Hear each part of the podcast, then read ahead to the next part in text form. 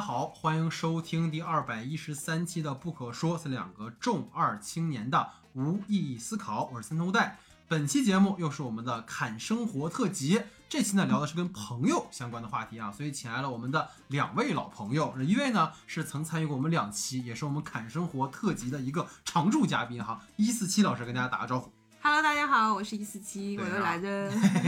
对啊，另一位啊也是我们的老朋友，参与过我们凯生活第一期的张哥，跟大家打个招呼。Hello，大家好，我是张哥。对，然后张哥呢，在第一次参与我们节目之后广受好评啊，很多朋友在评论区回复说：“哎，这女生的声音真逗啊！”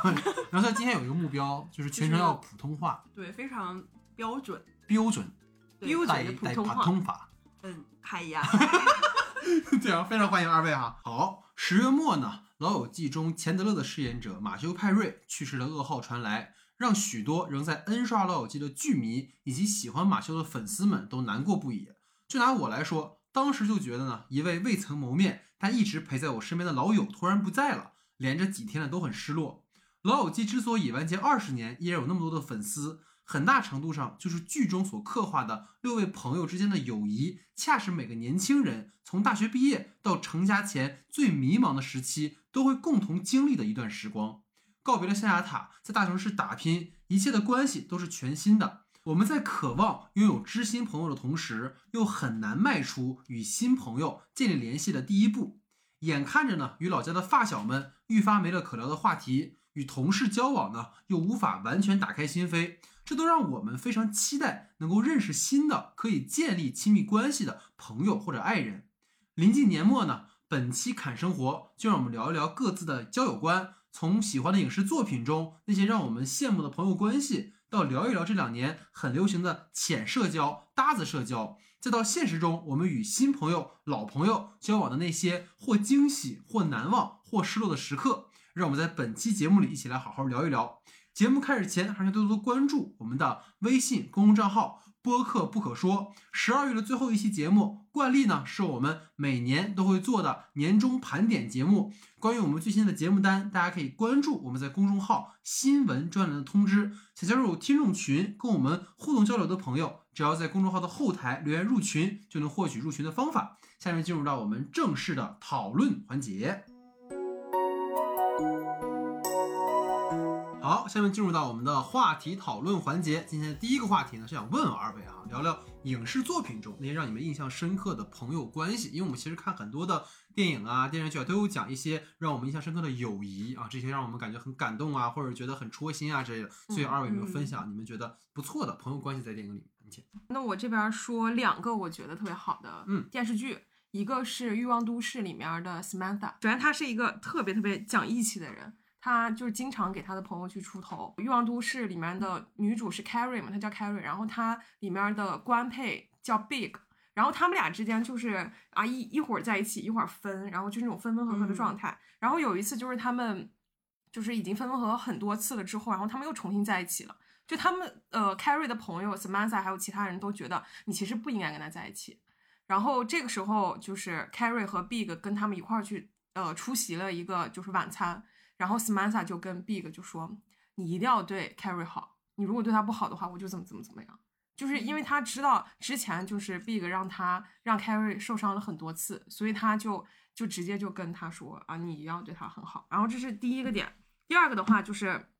Samantha 她对朋友永远都是支持，她从来不 judge 别人。之前 Carrie 她拍过一个呃写真吧，然后这个写真其实是放在公交车上的，然后刚好他那个公交车上就被人就是画了一个你知道吗 penis 的一个嗯东西，然后当时他们所有人其实都到了那个公交车站。的那里，然后大家还拿着香槟，然后其实就是为了给 Carrie 祝贺嘛，就按他上公交车的这个站牌上了。然后过去的时候，发现上面有一个那个照片儿，嗯，然后当时 Carrie 整个就崩了啊，就觉得特别特别尴尬。然后当时 Samantha 就一直就跟他赞美说：“哎，你看你多好看，没有人会在意你这些。”就他永远对他的朋友都是赞美，都是支持，都是鼓励，他不会去就是评论你啊。所以我觉得 Samantha 和 Carrie 包括在其呃剧里面跟其他那些朋友的相处的关系，是我觉得就是他是一个非常好的人。嗯嗯，这是第一个。然后第二个的话就是就是《老友记》嘛，《老友记》里面我特别喜欢 Joy，就我觉得嗯他就是对朋友的陪伴啊，然后他就也非常搞笑，然后又特别贴心。就我觉得他，他是我想在《老友记》里面跟他成为朋友的一个人。就我觉得特别好朋。友吗嗯，你也能。？OK，然后呃，我想分享一个，就是正好你跟我分享的那天说要聊这一期的时候，我正好因为我每周都一定会看一个韩国的综艺叫《我独自生活》，嗯然后正好那天我看的那一期，就是《我独自生活》里面有一个主持人，他已经四十多岁，快五十岁了。然后那一期他的主题就是他跟他的以前的高中同学见面儿，嗯然后见面之后他们去看他的老师，大概是一个这样的。但是我看那一个，我其实还挺有感触的，就是他有两个高中同学来他家里玩儿，嗯然后你就觉得他们一开始见面之后，他们的聊天什么的，就是感觉他们非常熟络。就是感觉就是那种感觉是天天见，或者是每周都会见，嗯然后互相聊，就是哎，你最近什么工作怎么样啊，什么嗯之类的。但是聊到后面的时候，他们就突然间讲起来，就说他其实跟其中有一个人已经有十三年没有见过面了。哦，嗯，但他们还是，我觉得这个是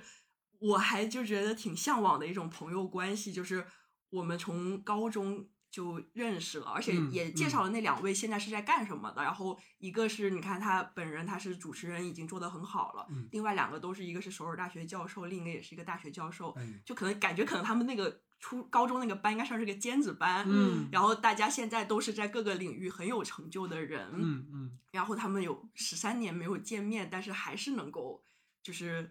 很默契的。对，我嗯觉得这个是我其实还挺喜欢的一种，就是那个还挺打动我，是一种我挺喜欢的那种朋友关系，就是我嗯们从高中认识，然后一路可能我觉得他们这一路肯定是互相都很信任，互相都很支持。就他十三年前他们见面是因为那个教授结婚，他去给他当主持人，嗯那是唯就是他们面对面的，就是十三年前嗯面对面的一次之后，他们可能也只是电话有些联系什么的。嗯然后他们两个还在感慨说：“哇，原来已经过了十三年，我感觉可能也就你结婚，感觉像五六年的事儿。嗯我觉得这个是我现在还挺希望我跟我的朋友之间的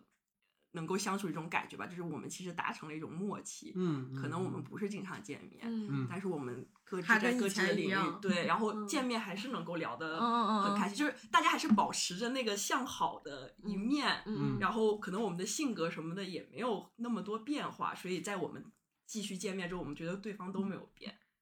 我觉得这个还挺好的。嗯，而且就是因为你们有那种曾经共有的记忆的默契。对，其实很多时候，你跟老朋友见面，总会就是只聊过去的事情。对但有些人跟你可能是同行的，嗯你就会觉得，即使我们在一起，也不可能只是叙旧，我们又有一些未来在讨论，就会觉得好像一直步伐是一致的。对，而且他们就是他们当时聊的话题，其实你说的对，就是他们不是在聊以前，他们就是在聊我现在的事儿。但因为我们这一路，其实我觉得这很难得，我们这一路都很默契，我们各自都在各自的领域领域，而且嗯我们其实也没有变，嗯所以我们见嗯面了，我们就算聊未来，聊什么，我们还是能够聊得很开心。明白，明白。嗯我其实还想问，就是因为张哥看的韩剧比较多嘛，其实你可以想想有没有韩剧里面印象深刻的这种朋友关系？有啊，就比如嗯说我们大家都很爱看的《机智的医生生生活啊因为我觉得那个《医生生活》就跟他那个这个，其实我读的生活等于是个真人秀节目嘛，其实我觉得跟这个是一样的友情关系。嗯对对，就是我们可能各自都是上班的，我们都有自己的生活，我们也许并不是说能够天天见面或者怎么样的，平常也可能也就打个电话，可能好几个月都不联系，嗯但是我们一见面还是可以就是很就是完全就是很熟络对，很熟络的在聊天。我觉得这个嗯是、就是我现在长到现在这个年纪，我非常向往的一种。它不像那种小时候的，就是觉得说，哎，我们这么久没见，然后再见面就很尴尬对什么的。我觉得完全不是，就是就是成熟了，就是各自的思想都可能比较成熟之后的一种交流方式。对对对，其实我特别懂你说这，因为比如说像《机智人生生活》，我觉得看完之后让我印象很深的朋友关系，因为他们会有一种让我觉得很强烈的是那种心照不宣的默契，对，我觉得这个嗯默契是很重要。非常难得的。就对是其实我们并不是能跟所有朋友都达成默契，嗯是的，是的，是的，就是很多朋友可能是真的是那种我们好久不见之后，我们可能再见面会觉得没有以前那个味儿了，然后那一次见完之后，以后也不会再见了。嗯是的。包括就是你还有那种就是好像只要是你需要，他就会在。但如果你在做你自己的时候，他不会很干涉到你的生活当中，，对，就是一种边界感，他会拿捏的非常好。嗯，但其实是一种亲密的边界感，对它不是一种陌生人之间，或者我们刚熟络起来，我们哎呀，我我不能干涉到你的生活，而是只要你会发现，只要一回头，他就在。但如果你嗯不回头往前走的时候，他会看着你，但他不会过来一定要打扰你的生活。对这个在医生生活里我觉得特别强，因为我印象很深的就是他们在整个剧里面有经常就是他们在一个医院上班嘛，就经常他们一起一起下班或者一起就是吃饭什么的，就是很多细节就是比如说我不用跟你说我们中午要吃什么，但他嗯。点的一定是你们都爱吃的东西。嗯。就这种小细节特别有意思，包括它里面有一集是里面有个那个女主角田美都，她就是被查出来可能患有某个绝症或者是癌症之类的，嗯，然后她那几个朋友特别着急，然后她第二天上班就是她检查其实是没有事儿的，但她没有跟朋友们在第一时间说，他的每一个朋友上班的时候都会先拉开他的那个诊室的门，就啪一开。你怎么样？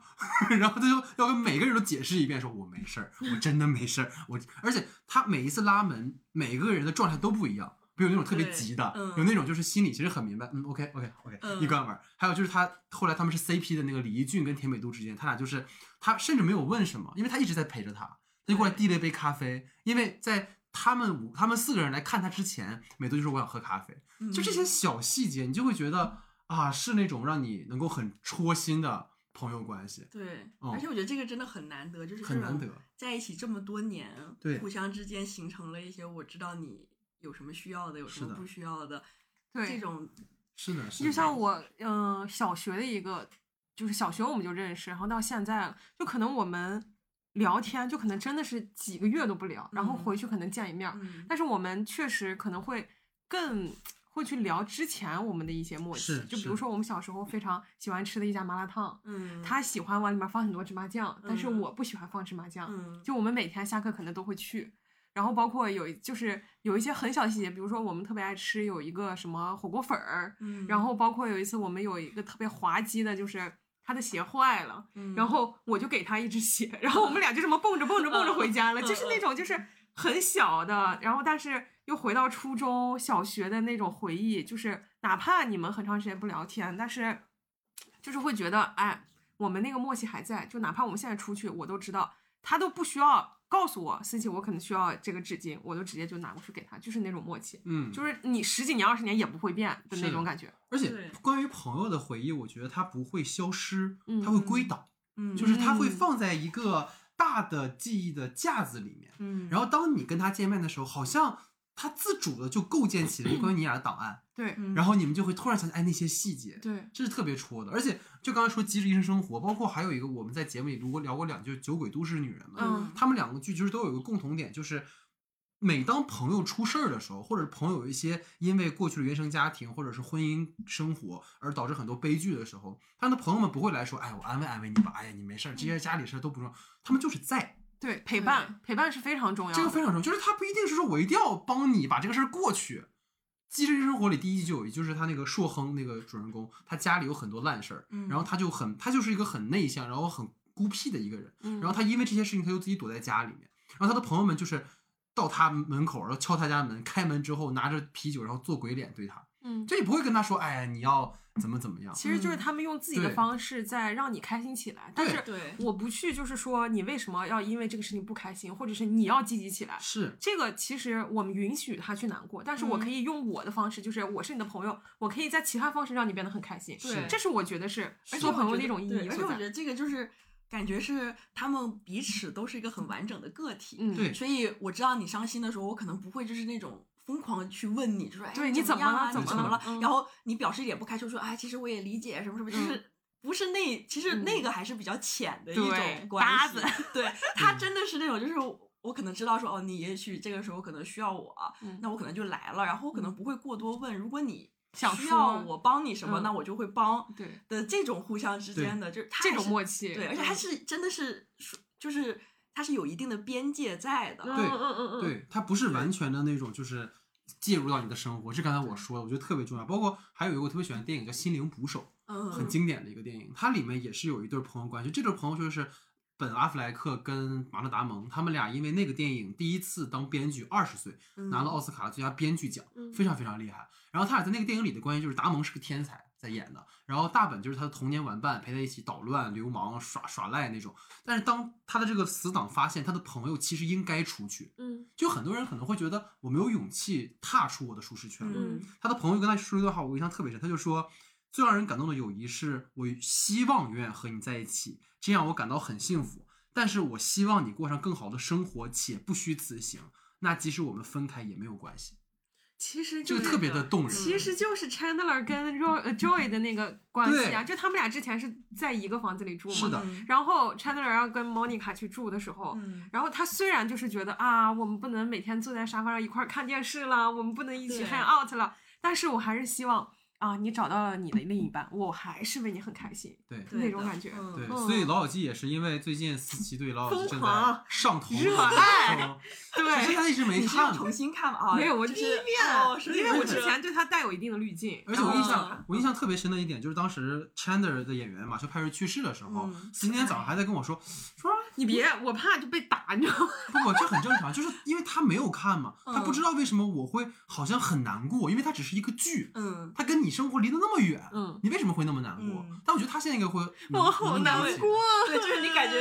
这个世界上确实是有那个 对，就是那一会儿，而且他就是在我们，就是就是我们的现在。对我那天跟思琪在重温一二三季的时候，因为他们那时候二十六七岁，不就是我们吗？对，而且你发现他经历的所有事情，其实跟我们今天经历的事情是完全一样的。嗯嗯，所以这个是，就包括刚才说我在老友记里最喜欢就是 Chandler 跟 Joey 的这个朋友关系，嗯。就是他说好朋友是什么？就是我总结了三点，一个是他会对你直言不讳，嗯。就虽然他不会越界，但他一定是在你说你有一个想法的，他会把那个最坏的打算告诉你。嗯。就是 Chandler 跟 Joey 就是 Joey 要接一部戏嗯，Chandler 说你这个不太靠谱，说你这部戏不一定会让你红，但 Joey 就是你为什么不支持我？嗯。但好朋友就是这样，就是他看到这个这个剧组不太专业或者不太正经的，他就会说你要做最坏打算，嗯，这个才是好朋友。其实就跟张哥可能有说想要出国或者什么，嗯我们跟他聊的时候其实也是嘛，对就你要考虑最坏的可能。嗯我们当然希望你做自己的选择，嗯但是朋友就是他不会给你去说那些其实你都知道的东西。对，而且我觉得这嗯是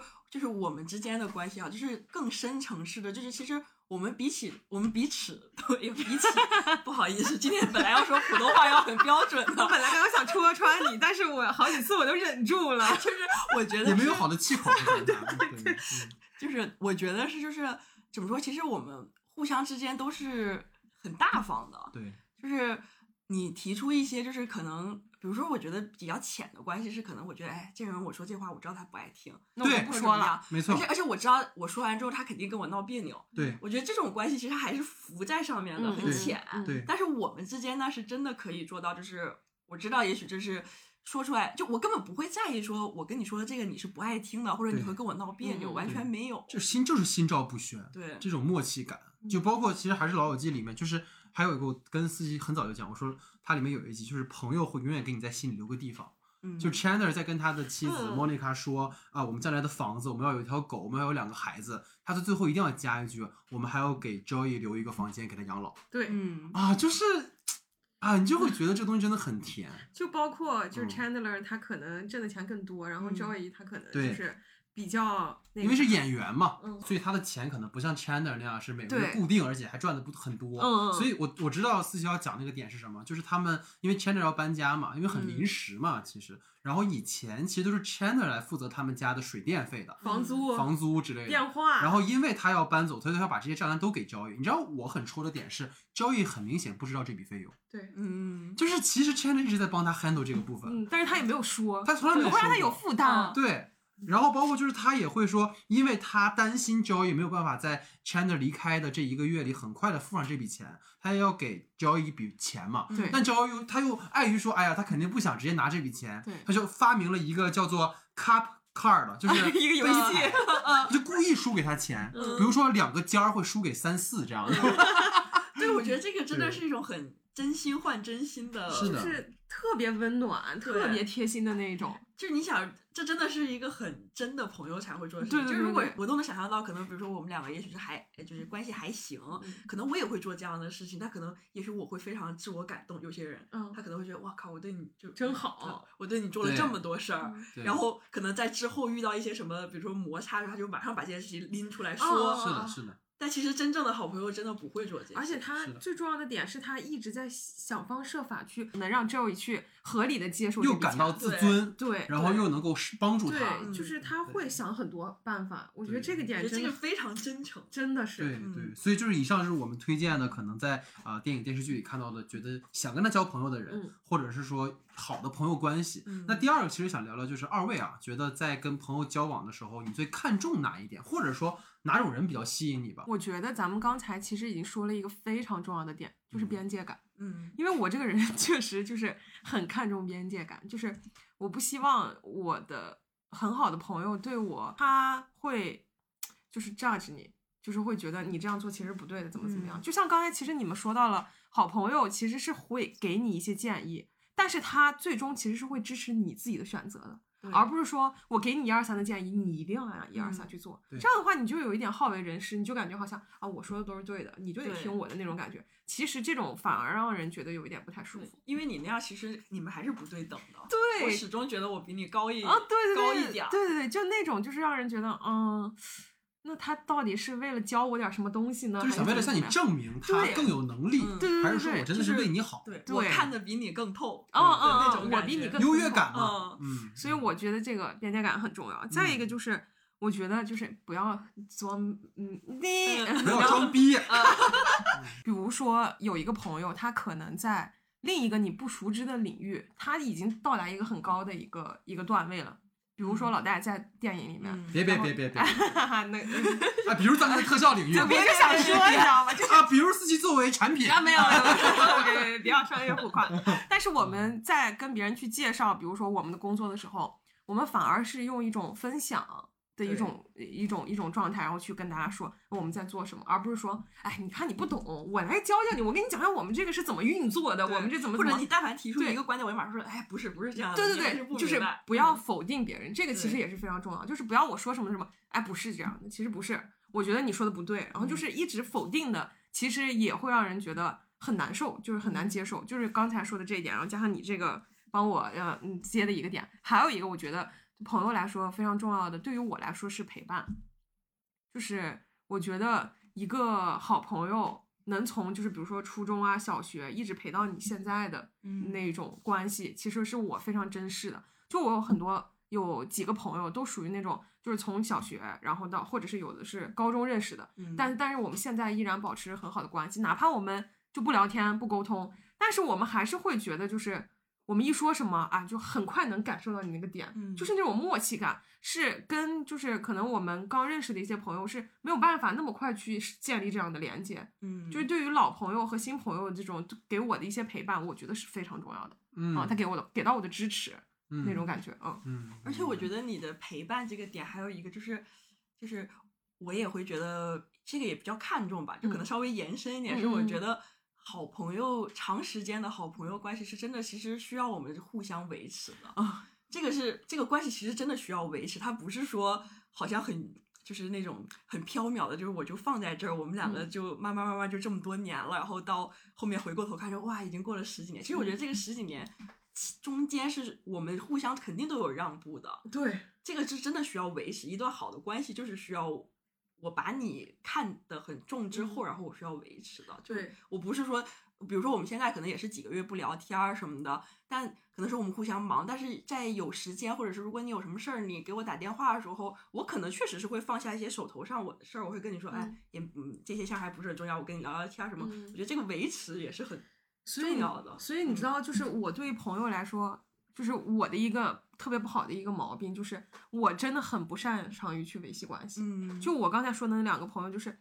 我就觉得有时候其实我不知道跟他们说什么，因为嗯我属于那种就是可能是更需要就是另一方来带动我的那种人，你知道嗯吗？就虽然我是 E，但是我还是有一点儿，其实内心还是有点儿，I。就可能你现在手头上有很多别的事儿啊什么之对，类的。就是或者是我们真的去聊的时候，就感觉很难去找入一个切入口。就我其实很羡慕，就比如说像张哥这种特别嗯擅长于交朋友的，还有我身边的一些别人啊什么，他们就是很快能跟别人就打成一片，就觉得特别好。但是我就感觉我一定要是那种，就是这一个刚好跟我交朋友的这个人，他是一个非常 E 的，他是一个能让这个关系变得特别好，我就能一下进去，我能跟你关系特别好。但如嗯果刚好另外一个人跟我一样，可能也不就都是是那么那么主对动，，都不是很擅长于去维系关系的人，我们可能就啊，就不是那么。但是其实可能我心内心是非常想跟你做一个特别好的朋友，但是嗯我就属于那种特别被动，嗯然后我不知道怎么样，就是能又不尴尬，然后又能。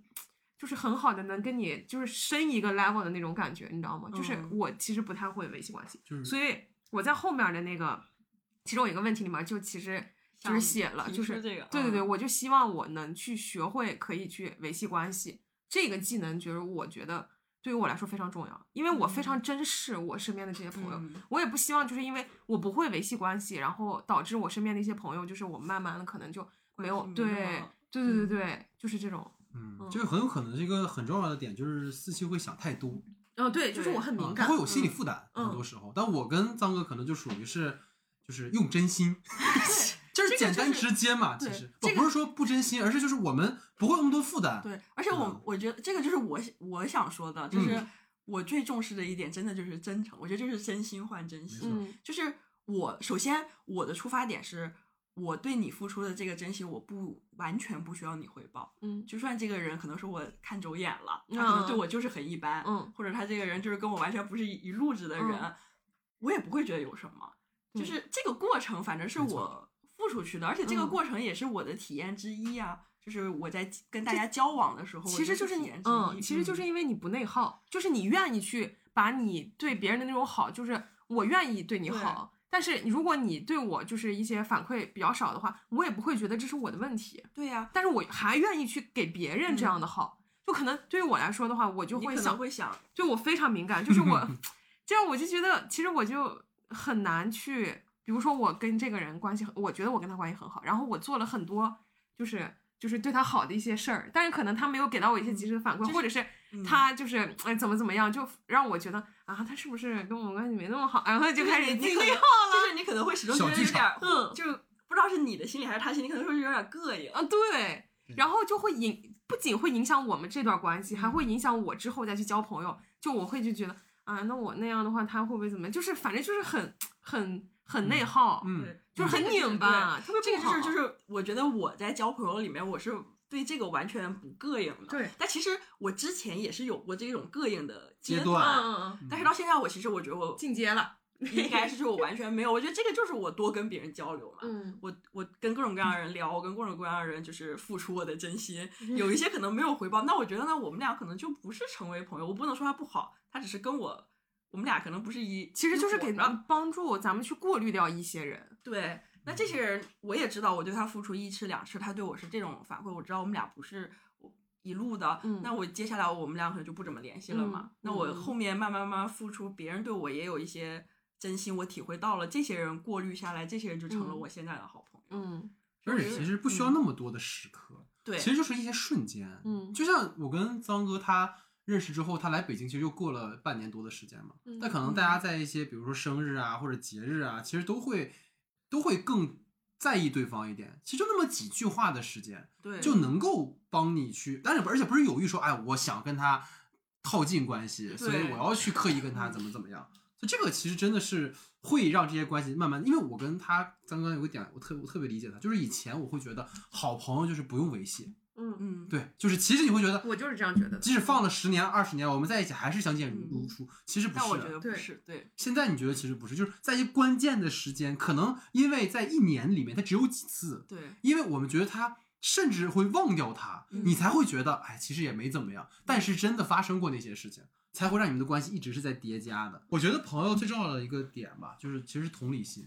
或者是会倾听，嗯，就这个是最重要的。嗯就是你不是像你刚才其实结合你们二位讲，就是他不是在一个有成见的视野里面去听你讲话，对嗯。而是我放下成见听你讲话，嗯，就这个是最重要的。我体会你的感受。对他才会让那个人变成一个像你说的完整的人，嗯而不是说他是一个哎这个不太懂那个不太懂。因为我印象很深的是，我跟张哥其实都是影视行业，嗯然后我们有一次认识了两个学法的朋友，嗯就那天晚上我印象特别深，他俩对我们的世界非常非常好奇，嗯我俩对他们的世界无比好奇，对，就发现我们四个人建立起很快熟络起来的方式是什么？是因为我们都对彼此无比好奇，嗯，所以好奇心是很重要的。，对嗯你这个也很对，因为就是前段时间不是我有一个好朋友，他来北京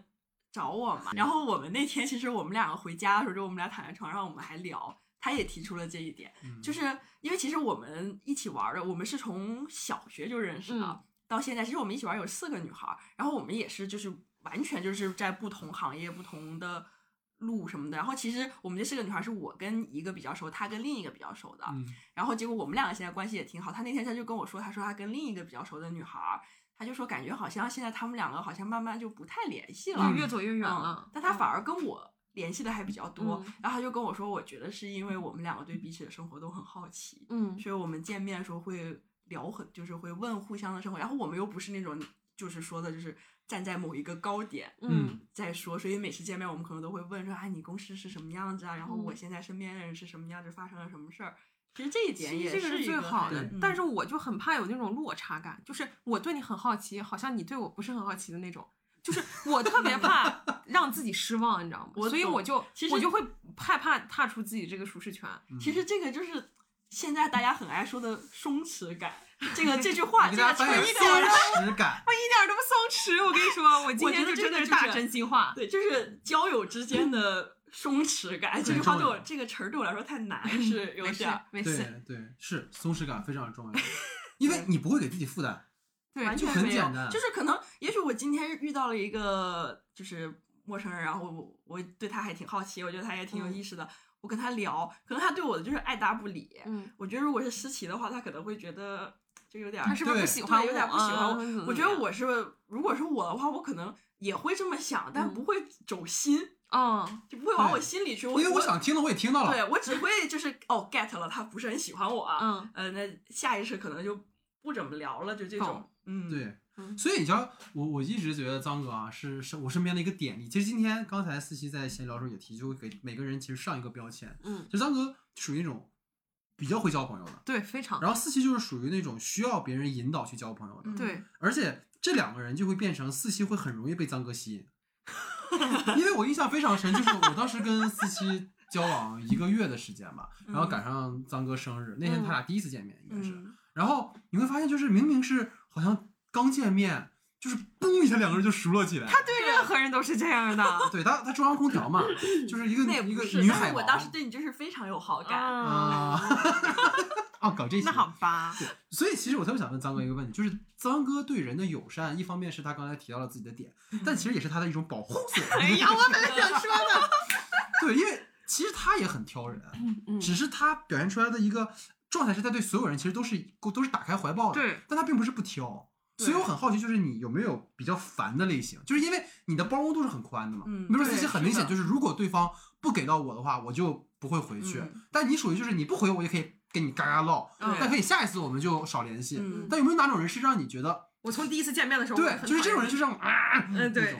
我觉得有啊，比如说就是完全没有共同话题的人，啊，但是我觉得你在任何领域都有共同话但是题。那 会有极端的。但是那个其实就是老戴刚才说，我觉得那就是我的保护色，就是 我只是我只是在倾听他说话，对。但是我在倾听的过程中，其实我已经知道了他跟我完全没有共同话题，嗯但是我是属于那种我可能就是你不会表现出来，我能顺着聊，哦，你对，就我就是你是对我就是顺着他你是捧哏的那种，我就是会嗯。捧，然后在其实，在聊的时候，我知道哦，他可能是一个就是那种比较装啊的人，啊然后他跟我又完全没有共同话题，然后他可能其实是我的小心思，我不想让他太尴尬，嗯就是我可能在他的心里面还是留下一个稍微还 OK 的形象，嗯嗯嗯。但是他在我这儿已经就是啊 pass 啊，就是 啊。就是 就是那种什么玩意儿？但是我不会让他很难堪嘛，嗯。所以我就其实我就是完全在顺着他说，或者有捧他说话，我就说哎好厉害啊什么什么之类的，他反而还挺爱跟我聊的。但是其实我遇到挺多这种人，然后，然后，然后最关键，然后最关键就是张哥就是在跟他聊的同时，还会在我和老徐还有他的群里骂傻逼吧，这个是，就是。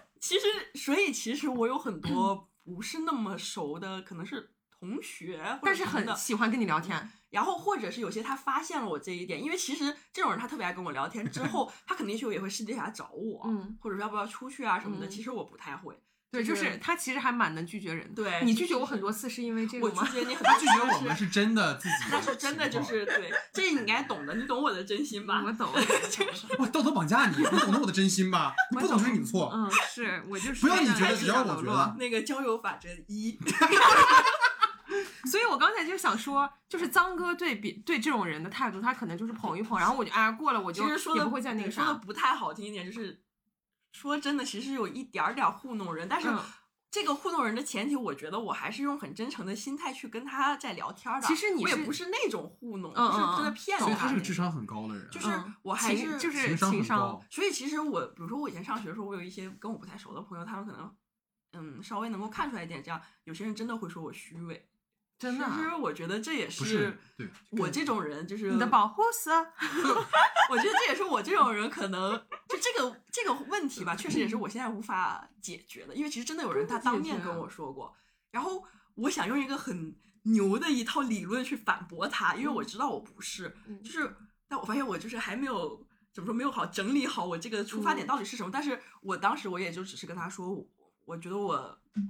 跟每个人说话的这个出发我还是很真诚的，嗯。所以他会让人有很极端的状态，比如说像他说那种觉得他虚伪的人是很极端的一种，还有一种就是会就会因为他的这种状态会误以为他喜欢对方。对，就是我对呀，没有你那个是真的，同性可能就是他异性，就是我印象很深，就是张哥就是会有那种，因为他对于很多人可能是属于那种呃会会很附和你，很配合你，但可能有些比如说男生他就会很喜欢女生去，好像你知道吧，迎合附和，所以对方就会觉得哦你对他是不是喜欢我？对，对他就会有这种，啊他就会经常会有这这种麻烦，啊，真的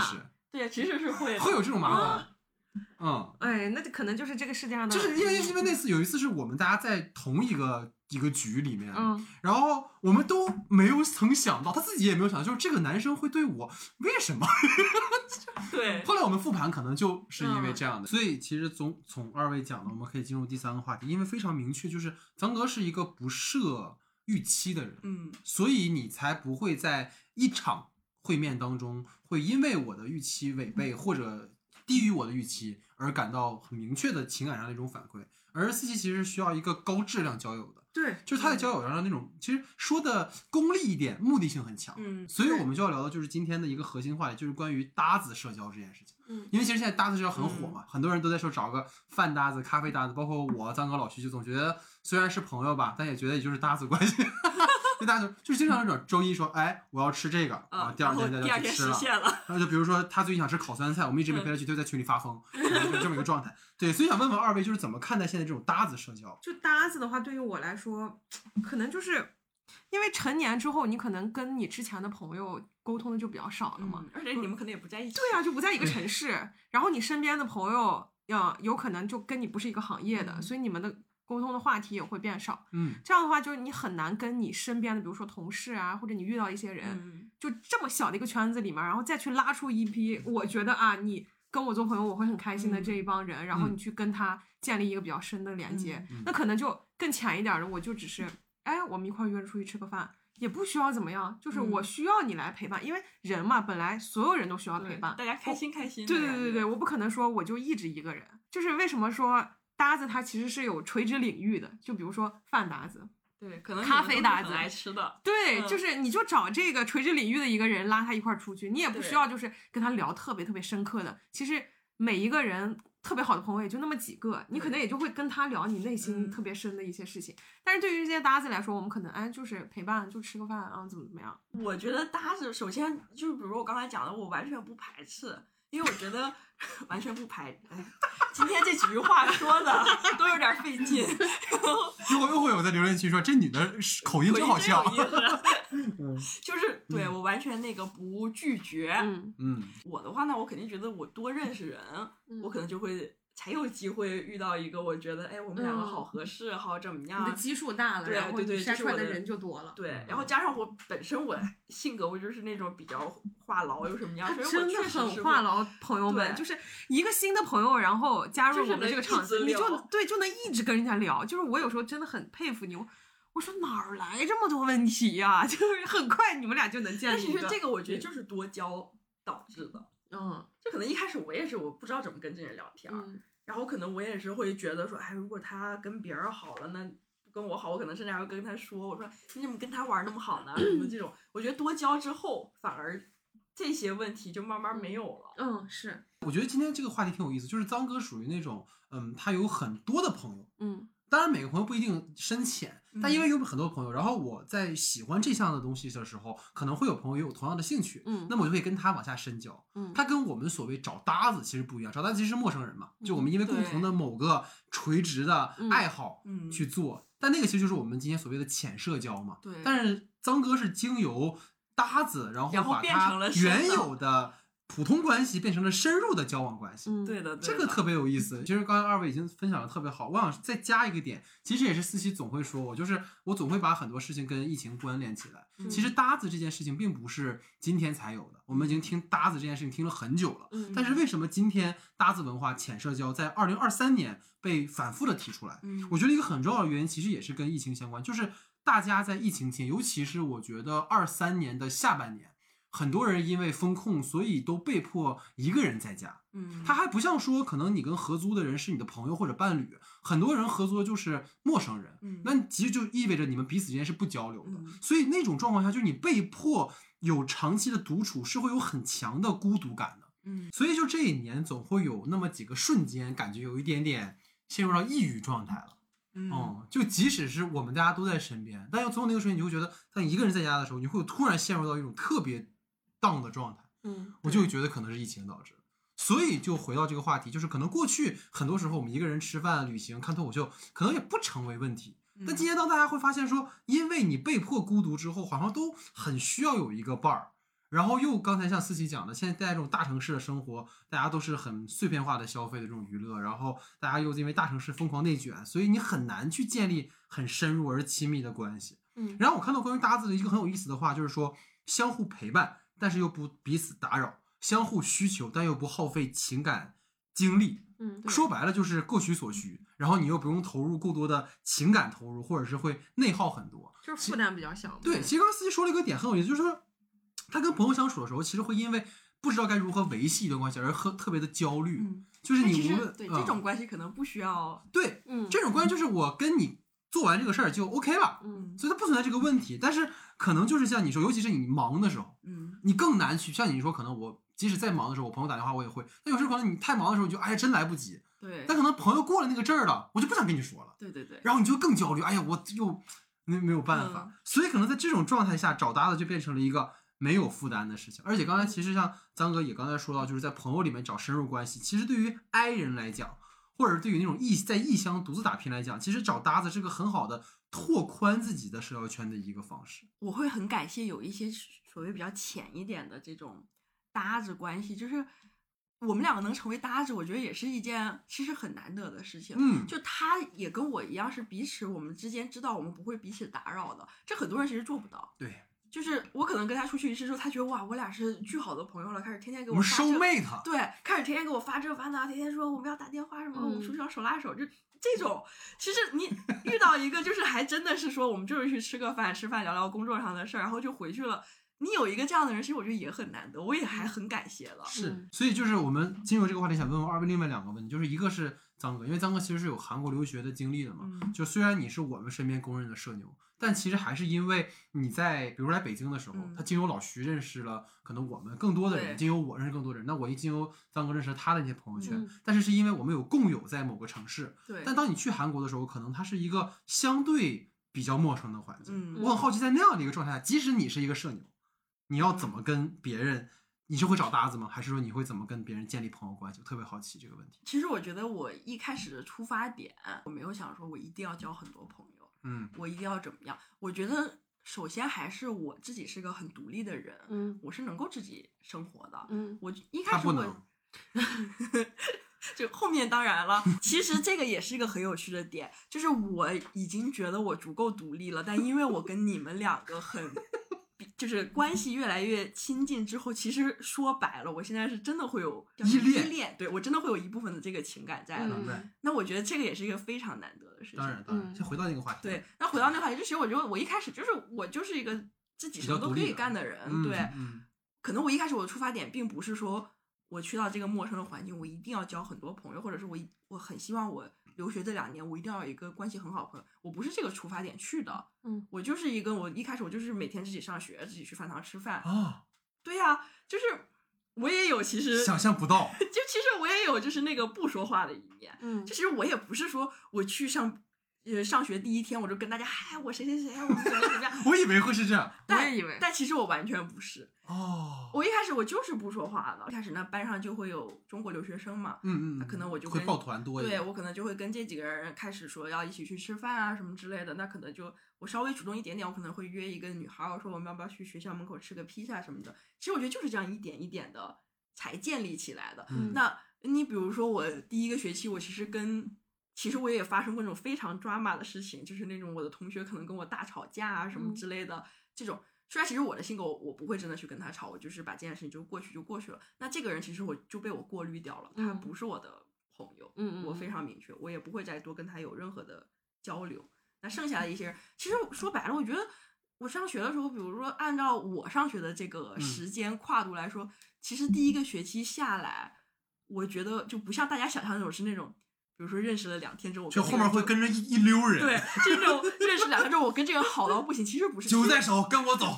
其实第一个 学期下来，我其实身边并没有什么很好朋友。我嗯跟那个我现在可能关系很好的这几个人，第一学期下来其实也就是不是那么熟。啊，我觉得这个也是我们之间交流交友的一个边界感，就我不会很麻烦他。你比如说我搬家什么的，我并不会说，哎，我在嗯留学，我认识一个朋友，他得来帮我。嗯其实不是这种，而是就是我可能跟他发消息说我要搬家了，那如果比如这个人说，哎，我可以来帮帮你，那我当然觉得好。嗯嗯，那这个很真诚，他过来帮我了。那下一回他搬家的时候，我就去帮他了。嗯嗯那我俩可能在，你比如搬完家就很很很实在嘛。比如搬完家，我俩可能就聊天儿呗，可能一聊聊了一晚上。那我俩觉得，哎，我们关系近了一步。那接下来我们可能关系越来越好。我觉得他也不是那种非常快速、非常很肤浅，就是哎，我们怎么样怎么样怎么样，也不是那种。其实它就是一个自然的契机，然后对顺进去然后，慢慢就关系很好。嗯，那你有比如说在那边交的韩国朋友吗？你觉得在跟韩，就因为虽然我跟老徐也聊过这个话题，就是其实韩国人跟中国人，我们是东亚文化圈嘛，对所以其实不会有那么强的疏离感。加上张哥最早去还是追星的，对，那你有没有比如说韩国朋友让你就是印象比较深的？有非常有，就这个也是我今天其实我还挺想说的，就是、嗯呃我在那边上学，我遇到了两个是我同班同学，他们俩我觉得也是我想提出的，就是我到现在始终认为就是真心换真心。嗯然后其实韩国人就是那两个韩国人，他们年纪本身比我大。所以我觉得他们可能经历过很多，因为那时候我没上过班儿，他们可能经历过一些职场上班什么的。他们其实就是还一开始对我其实挺疏离，疏离中又有一些亲近的感觉。嗯就是他不会麻烦我，也不会怎么样。但是我就记得我跟其中有个女孩儿，她叫吉恩，然后我跟这个吉任就是第一次上课的时候，我俩坐在一起了。嗯然后呃，他就问我，因为我们上学地学校互相帮忙拍片子，他就问我说能不能帮他。那我当然说好，我说没关系，我就帮你。他就很感谢，我觉得就是交友之间，你常怀这个感恩的心也，是当然，非常重要一点，他非常感激，然后他也当时给了我个纸条，他就 就是好传好传统对啊，，但是非常有意思，他给了我个纸条，然后用那种就是非常扭巴的一个中文字儿写说哦谢谢你。哦，就是好暖。对，具体其实我有点忘了，但是他大概写的是什么谢谢你，就后面都没来看懂帮我，就是有点这种，嗯。很明显他用翻译器翻的，啊。然后他就给我了，然后给我之后他还跟我，他还有点不好意思，他就跟我说，其实吧，我那个高中我学的第二外语是中文，我没听说过。对，他说但我全忘了 嗯，其实就这个一个小小的事情，我我就其实我已经感受到他的真心了，嗯。非常小一件事，那我去帮他了，然后我们也就是我们其实上学这两年不是说那种那么那么亲近，但为什么我会觉得他是我的好朋友？我也相信他，我也相信他应该觉得我是他的好朋友的点，就是在我要离开的时候，嗯我跟他说了，因为快要离开的时候，他要拍他的毕业作业，他又要找我帮忙。然后帮忙之后呢，我就跟他说，我就是马上呃毕业，我不会再留在这工作，我要回去了。然后他就说啊是吗？然后他就跟我说，他说哦，那就是我们一起吃个饭吧。他就嗯邀请我去吃饭，也非常可爱。我觉得就是实在人，嗯，真的就是实在人。他就首尔实在人，对，他就邀请我去了一个，其实那种韩式中餐，就你们能想象到，比如看韩剧，豆腐，对，然后还有那种炸酱面，就是非常韩式的中餐。嗯但是那家店在他眼里，他是觉得那是最正宗的中餐。哦，然后他带我去，给我发地址，然后点了他觉得好吃的，他就跟嗯我他，而且他是那种满脸真诚问我说，因为他没有来过中国，他满正不正宗？对，他就说这是不是已经算很正宗了，在你们中国？你肯定会说是啊，对是啊，我我就会说是的。我说如果你有机会来的话，我会带你去吃。其实国中国还有很多各种各样的语言的艺术，就是对我还可以带你吃其他很正宗的东西对。。那我觉得其实这就是你想小小的一件事情，你并不需要去，你不需要去否定它，嗯你不需要说说中国不是这样的对。嗯，那你们的关系一下其实就对就完全不是那个味儿了，你不需要否定，你跟他说我很开心，就是你你也把你的心情传递给他了，他也传递。你想我们两个其实我那时候也不算是一开始我们认识，我也不算是韩语特别好，嗯。但是我觉得就是真的就是实在。嗯。这种。然后当时呃，就是我去跟他有另二第二个组的时候，有一个是他的大学呃，他大学同学一个女嗯。孩儿，然后那女孩儿就是也是那种挺开朗的人，然后我们也聊天儿，那女孩儿就跟他提出说，我挺想跟就是我做朋友的，嗯。所以在我毕业的时候，那女孩儿就是我也邀请了她来我家，然后我们一起吃饭。然后这个吉恩他当时是在韩国，就是那种外卖，然后订了很多那种就是猪肉什么的，他在我们家，然后他们啊两个人给我烤的肉，嗯，就很好他们觉得这是韩国就是招最高礼遇了友的那种感觉，对。然后他们两个给我烤的肉，然后我们一起聊天儿，而且他们两个就是特意去买了礼物送给我。哦，好贴心啊。那我觉得这个就是我们互相都不用说，我们其实没有天天见面，但是我觉得他是我的朋友，我我认可，没错，我相信他也认可我。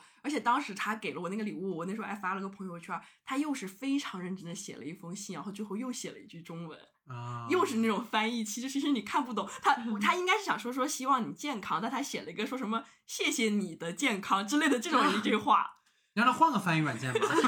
就是明白，这就就会很戳心。嗯其实我还有包括，其实四期也是想问问你，因为跟张哥也是不同，其实是有相同的地方，就是因为你本科是在上海读的，嗯。然后其实自己本来是要去西班牙读研的，但是因为嗯。疫情的原因没去成嘛，所以在老家待了一年。然后二一年的时候来了北京，所以其实因为我是从一四年读大学开始一直在北京，所以在北京快十年了，嗯所以对于我来讲那种疏离感，因为在刚来北京的时候是在学校里，所以大家被迫也不能被迫，就大家是在一个群居的环境，嗯所以你对这个城市慢慢的建立了你的朋友圈子，你不会觉得有那种很疏离的感觉。嗯所以我特别好奇，因为你其实二一年来北京之后，虽然北京也有你的亲戚啊，或者有你很好的朋友，但你会不会有那种很强的一种不适应的感觉，或者是说你会有什么途径去认识一些新朋友吗？我挺好奇你的这个方面的。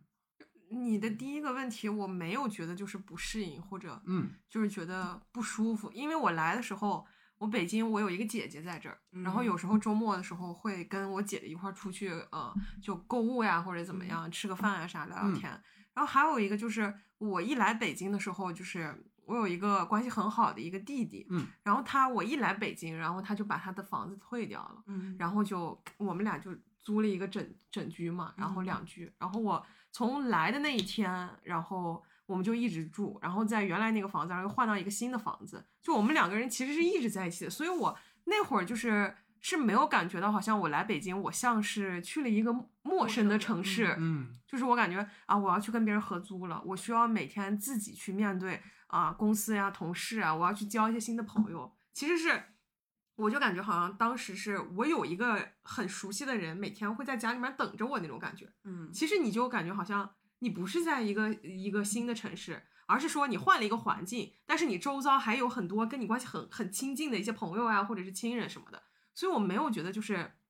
感觉很陌生这个城市，嗯因为我身边有一些人一直在陪着我。嗯。嗯理解，反正这就是我们在讨论关于搭子的问题吧。反正就是无论如何，我觉得大家不要有负担。嗯，就是当我们说搭子的时候，可能你去找一个人，无论你是基于很强的目的性，还是说你想拓宽你的朋友圈，其实享受那个过程是最重要的。嗯，嗯，我觉得这一整年对于我们来讲，就是不仅是四期说在交往中的松弛感，我们每个人都需要从那种很紧的状态里，无论是你被迫紧起来，还是说你自己本身是一个紧的人，都要松弛下来，你才可嗯能更好的去面对你的朋友们，或者是嗯。面对你的生活。我觉得这个是其实我有一个就是想补充的一个小的点，就是嗯。其实从搭子你就能衍生出来一个，就是为什么就在大城市很多人都喜欢养一个小宠物，无论是猫嗯。呀还是狗什么的，其实就是搭子其实是给你提供一定的陪伴的情绪价嗯。值、陪伴价值，对吧？但是你有有可能对于一些 I 人，就比较内向的人，他可能就养一个小宠物，然后通过宠物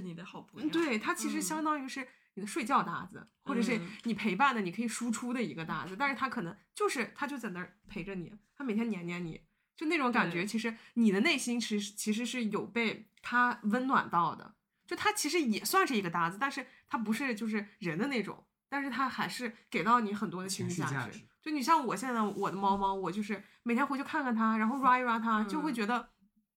它其实给到我很多别人没有给到我的那种感觉，对因为他永远都在，嗯他一直都在那儿陪着我那种感觉。OK，OK，那接下来进入到我们就比较个人分享的环节啊，就是关于在朋友交往里面有哪些让你比较印象深刻或者是感动的一些瞬间。我记得疫情在北京有一段时间，就是你需要二十四小时的一个证明，就代表着你每天都得去做核酸。嗯然后刚好那段时间就是它不是所有点儿都开，对，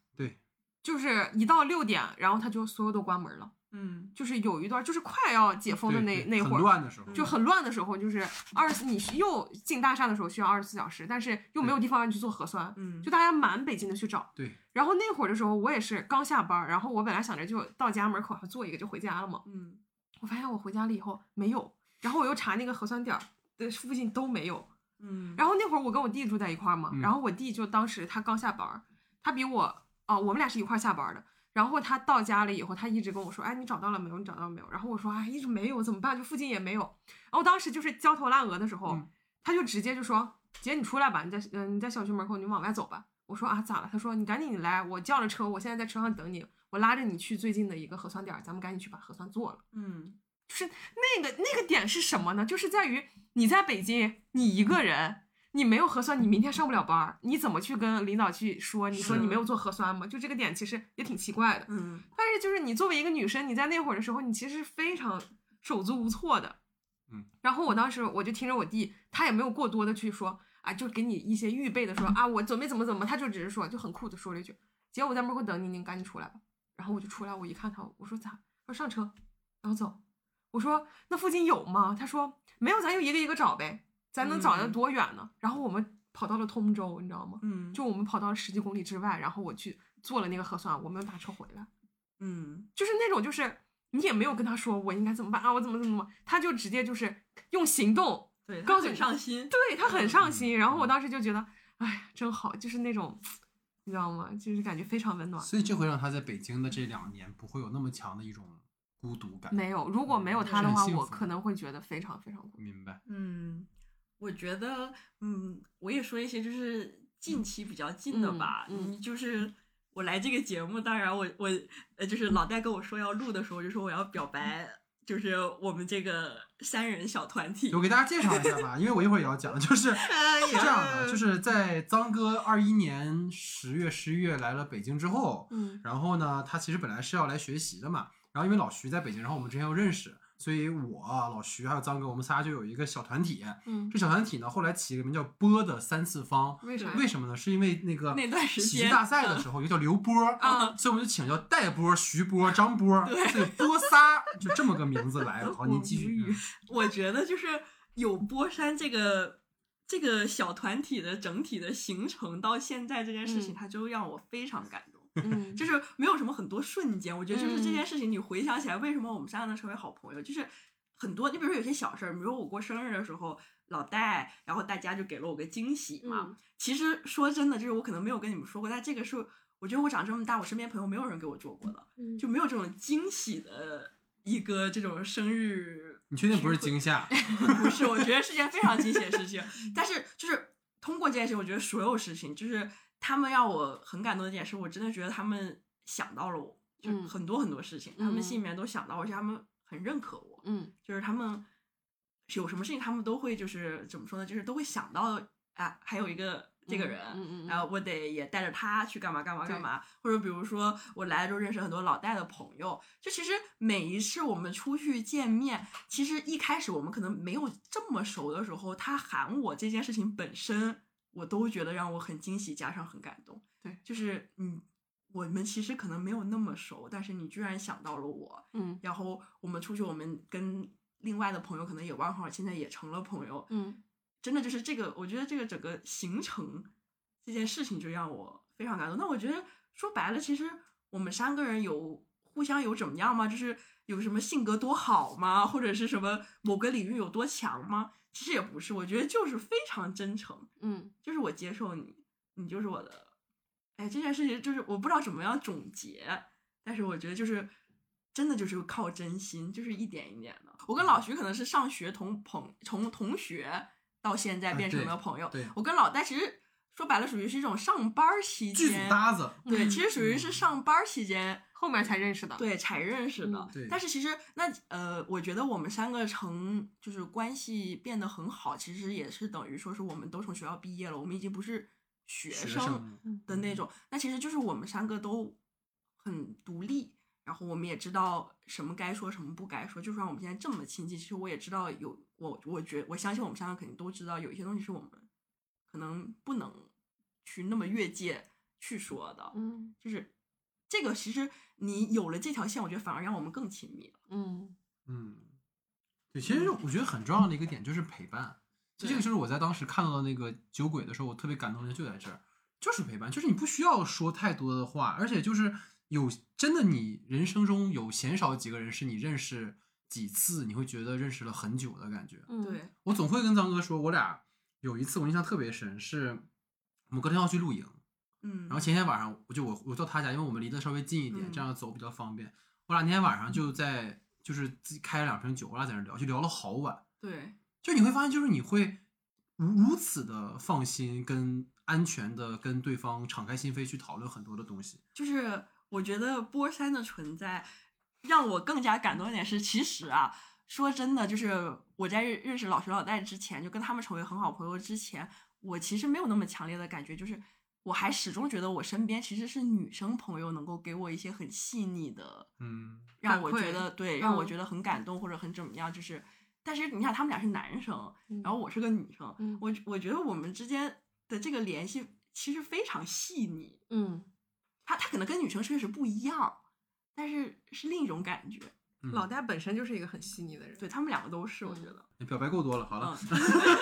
好，结束了。对，没有，就这是一个。然后还我就发现就很，因为我跟老徐是很好的朋友嘛，嗯所以就是以老徐为我俩为基点，其实建立起来了两组关系，一组就是我们现在的关系，嗯还有一组就是我跟老徐还有另一个朋友，我们仨在过去认识了也有十年的一个关系。对，就是他是在在上海嘛，他也刚刚结婚，也现在也也在不错的生活。就是两件事情我印象特别深，就一次是我一八年拍我的毕业作品的时候，然后当时我就老就老徐也是临危受命，我本来原来定的那个摄影师就临时就不干了，然后老徐其实是在临近一个月拍摄的时候，他知道这件事情，然后他就从武汉坐高铁来北京，他也没有跟我说路费什么，他就是来了嗯，然后就帮我弄了很多的东西。然后那个朋友也是，他本来在上海有拍摄，然后在我拍到第三天的时候，他从上海也也杀了回来，然后又陪我接下来四天。嗯然后在我拍到中后段的时候，有一天我特别的崩溃，因为大连很多年没有下过很大的雪了，所以我写的戏都是夏天的戏。结果在我拍外景的第一天呢，就大雪纷飞，我就很崩溃，因为我就跟我预期的完全不一样。嗯然后边拍的时候，我就开始手抖，然后身上抖，然后开始呱呱哭，嗯，就不知道为什么，就是你你你就是那种纯的身体上的那种那种那种被击碎了的感觉。嗯然后他俩就是这样，就跟刚才我们说的话题一样，就他俩把我拉到另一个房间里，也没有说，哎，老戴，你不，你现在冷静那个，就是坐在我旁边。嗯，然后曲晨就我们那个朋友，他就给我他就给我买饭，让我去在旁边就陪着我。然后他把饭买回来之后，我们仨就在那吃，就在那聊聊闲天儿，就嗯聊说，哎，过两天去吃什么？哎，咱过两天不是要出去玩什么？就是说着毫无关系的话，嗯但是我感觉我一下就好了。嗯对，那个瞬间，我到现在就是会反反复复想起来那一嗯天，嗯那个特别冷的那个晚上，就我们仨坐在那儿，然后其他人虽然都在等我，因为因为我导演不在，你拍不了。然后，但是就我们仨在那儿坐，坐了二十分钟，我感觉整个人就恢复了。嗯对嗯，我觉得这也是我想说，就是你想我你，然后老徐，我们三个可能是就是也是非常清楚，但是你老徐和许生，许生，嗯你们三个其实是一种从学生时期对，到现在，其实跟我们之间感情又不一样的，又又一样又不一样的感觉。因为我也想说一个，你比如说，还有另一个我觉得很感动的，就是你们也都知道，就是我有一个在欧洲留学的一个朋友，嗯她算是我就是从小到大最好的朋友了，一个嗯女生。我觉得我跟她之间是跟你们之间又不一样的，就像就是我们也是从同学一直到现在，我们之间是那种那种就是女生之间，嗯非常细腻嗯的那种。然后现在其实也形成了很多默契，包括我前段时间去英国玩儿，可能我安排的只有这么几天，但是我也会把前面几天就是安排到就是去，他那时候在爱尔兰上学，我就去爱尔兰找他。嗯然后我觉得我们之间真的已经非常默契到，就是首先还是那句话，我觉得我们都是一个非常完整的个体。因为他在爱尔兰那两天，其实我也不会麻烦到他，他也不会麻烦到我的一点就是，我觉得这件事情也一个很小的点，就是他那两天其实他有天是要去上学的，嗯，然后他其实完全没有安排我要干嘛，嗯。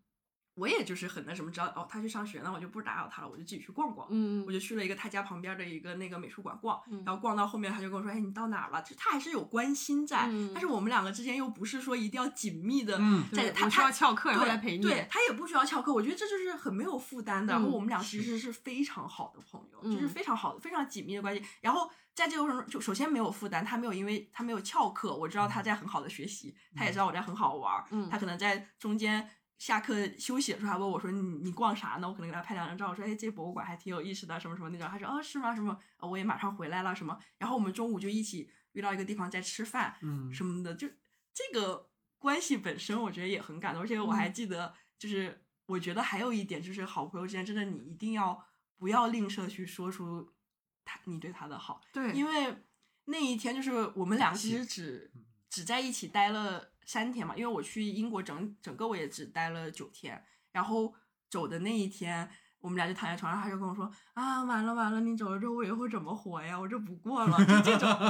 我觉得就是你想，我们都认识这么多年了，但是你不要吝啬对他说出来，你舍不得，你需要他，对，然后你很爱他，这个是非常重要的事情，这一点非常重要。然后离开的时候，就我们俩在火车站吃了个早餐，他还发了张。我吃早餐照片发给我妈，就说你看他在吃什么什么，他现在要回去了，然后还跟我妈说说，哎，我好舍不得他。然后我妈就会跟我说说，哎呀，这个小佩好可爱呀，还说什么？我觉得这点也非常非常重要。嗯，对，就是包括思琪也是嘛，他就是其实刚才说的弟弟，其实不是他的呃亲戚嘛，其实是朋友，关系很好，认识很久的朋友，但是因为这种很深的。情感的连接也会不仅是他们两个人，可能两个家庭之间，他也他弟弟也会跟他的家人关系很好。嗯，这种密切的连接其实很重要。对，就补充刚才张哥最后说的那个，就是我还有一个弟弟，就另外一个跟我也关系很好的，就是我记得我们那会儿好像就是疫情，然后就在聊天嘛，嗯，然后他就跟我说了一句“有你真好”，然后那会儿我就发了一个朋友圈，我就说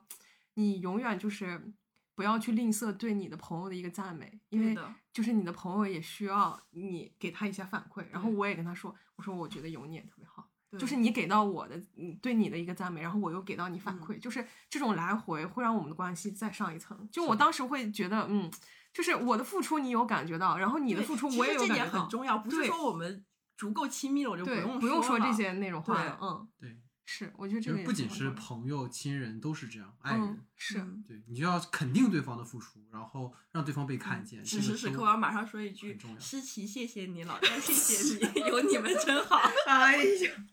真的是，这算不算感动的一张子兵法？感动的高潮来了。我就就跟刚刚说完了，情商好高哦，哪里？就是。对，因为我觉得，包括现在在这个阶段，我们的身边的很多朋友都慢慢开始结婚了。就是很多时候，比如说你关系可能就是正常的朋友结婚了，你不会有那么强的感觉。但刚才我说，就是除了我张哥老徐以外，我张老徐还有另外那个朋友，他今年结婚的时候，我就有非常强的一种一种感触，因为他的他媳妇儿的父亲因为身体不太好，所以就是想要说，因为可能自己身体状况不太好嘛。所以希望能早点看到他孩孩子的婚礼，他怕万一万一有万一呢？然后因为这个原因，就两个人可能本来已经在一起很多年了，感情也非常好，可能本来想说明年结婚，但因为这件事情就要提到今年。然后。我因为要当伴郎嘛，所以就是回去。我感受到最强的就是当他们俩，因为我也在台上嘛，作为伴郎在后作为后景，作为一个摆设，跟鲜花在一起。然后 我看到正前方那个大逆光打过来，然后新娘子被她的父亲，她父亲坐着轮椅，然后被她妈妈搀起来走上那个台子，把女儿的手给到我朋友的那个瞬间，我眼泪唰就下来了。嗯，就是。我现在想还特别让我，因为那个父亲的那个状态，他是真的可能，就是真的把他的责任给到这个男生了。嗯，然后你看到那个那个那个他父亲的眼睛里，他那就妈妈的眼睛里，那个女生的眼睛里，然后我哥们儿的那个眼神，就是哇，那个瞬间的情感浓度真的高到就是我无法描述。嗯，哦，然后就真的是，包括他俩在结婚誓词的时候，那时候我那哥们儿也挺逗的，他。骗他媳妇儿说：“哎呀，写了特别多，不想让他看。”但其实他是一个非常不善于说的人。嗯，嗯他就是像刚才，他就很善于做，就包括嗯我去上海找他玩儿，他也是，就是你就不用租租房子，你就直接来我这儿住，嗯然后每天吃什么，他就会真的提前买好。有一嗯天我在录节目，我录完节目出来，他饭已经弄好了，嗯就是这样的一个人。他那天就是结婚，他他媳妇儿特别期待说，哎呀，他要跟我说誓言，他要说他怎么爱我，跟我俩怎么在一起的。嗯结果他就只说了一句，呃，下辈子我照顾你这样的，就没了，嗯就鞠了个躬就没了，嗯就是很搞笑。嗯就是因为女生说的特别多，嗯但是你就觉得那是特别他的方式，就是反正他要是真的写了长篇大论，你又反而觉得不是他矫情了，嗯不是他了。所以就是这种瞬间，就像你说了，我们进入到工作状态的时候，我们有一个新的人的形态，然后到我们朋友结婚又到了新的阶段，对。这个真的是还挺动人的地方。而且我觉得是你跟他之间有这么长时间的交流和联系之后，所以他做这件事情会让你这么强的感觉，对对对，所以就是刚才我们聊的感动哈，我们最后再主理话题，我们今天聊了很久了，就是说了那么多感动的东西啊，我们说点不好的，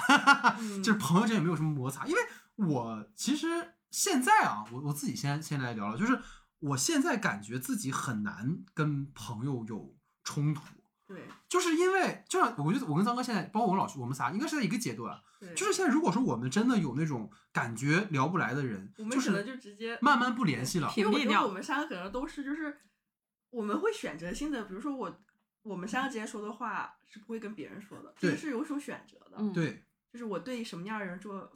说一些什么，然后做一些什么事情，其实是有选择。但我觉得这件事情是好的。是的，是的，就是好像以前你会抱特别高的预期对朋友，对，就如果他怎么这样，就会啊，然后你就跟他就有 battle。嗯，但现在就是我会很强烈的感觉，就是每个人都只能陪你走一段路，嗯是的，我然后觉得，嗯，对？吧？所以每个人都有他自己生活的选择，可能我们感谢那些人陪伴过我们就够了。我印象特别深是姜文导演，他在一个呃访谈里，然后有一个学生问他说：“导演，为什么你的电影每到最后的时候都只剩下主人公一个人？”嗯，姜文就说了一句话，就是难道你走的时候不是只有你一个人吗？对，对，啊、我就当时就是特别的戳我，就我很喜欢日语里面的，因为现在好像我跟老徐包脏，我们每天腻在一起，嗯。但其实我跟老徐从一四年、一三年认识之后，认识的前五六年都是异地和异国的关系。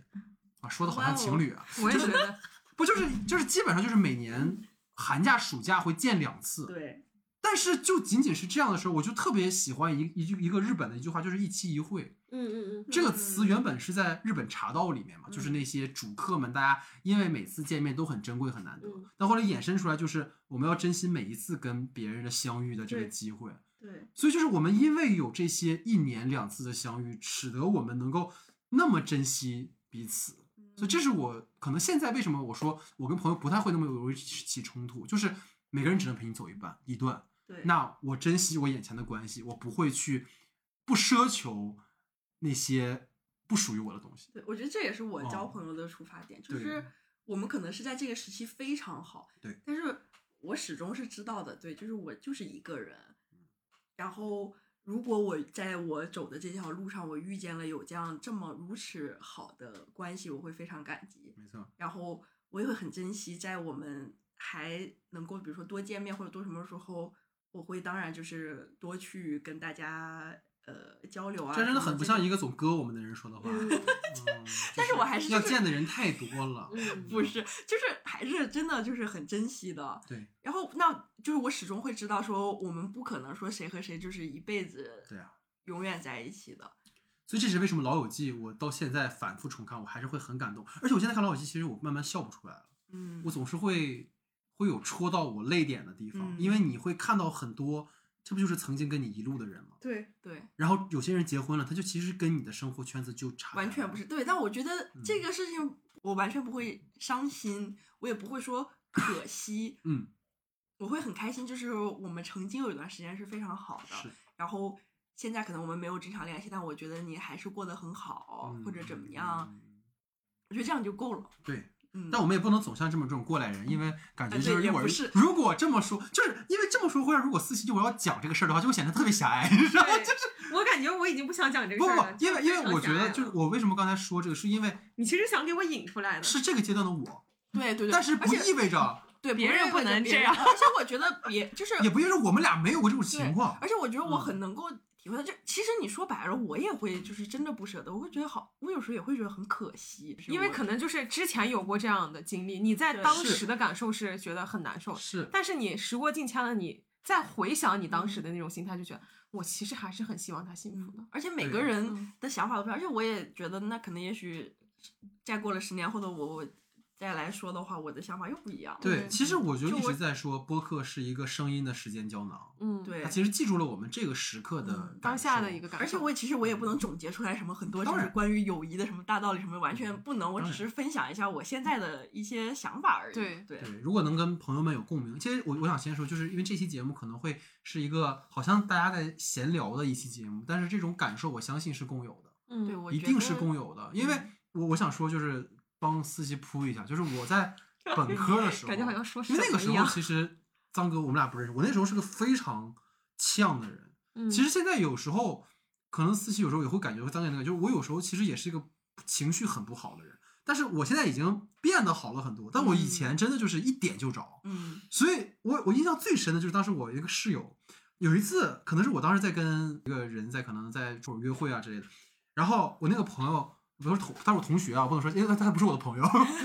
他就是会把我跟他看到的那个人的相处的很多很私密的事情，因为他看到或者他听到了，他就会去跟别人说别人讲，嗯，然后我会从朋友别人嘴里就是很轻描淡写说，哎，老太，你那天跟那谁。干嘛干嘛？我说你怎么会知道这个事情？我又没有，这是我的私事，嗯我就特别讨厌，就会为什么会讨厌没有边界感的人。嗯然后那个人还有一次印象特别深，就是因为我们要拍，我要说我本科学导演系，所以我要拍片子，就类似于大家拍作业合作，说好了八点到，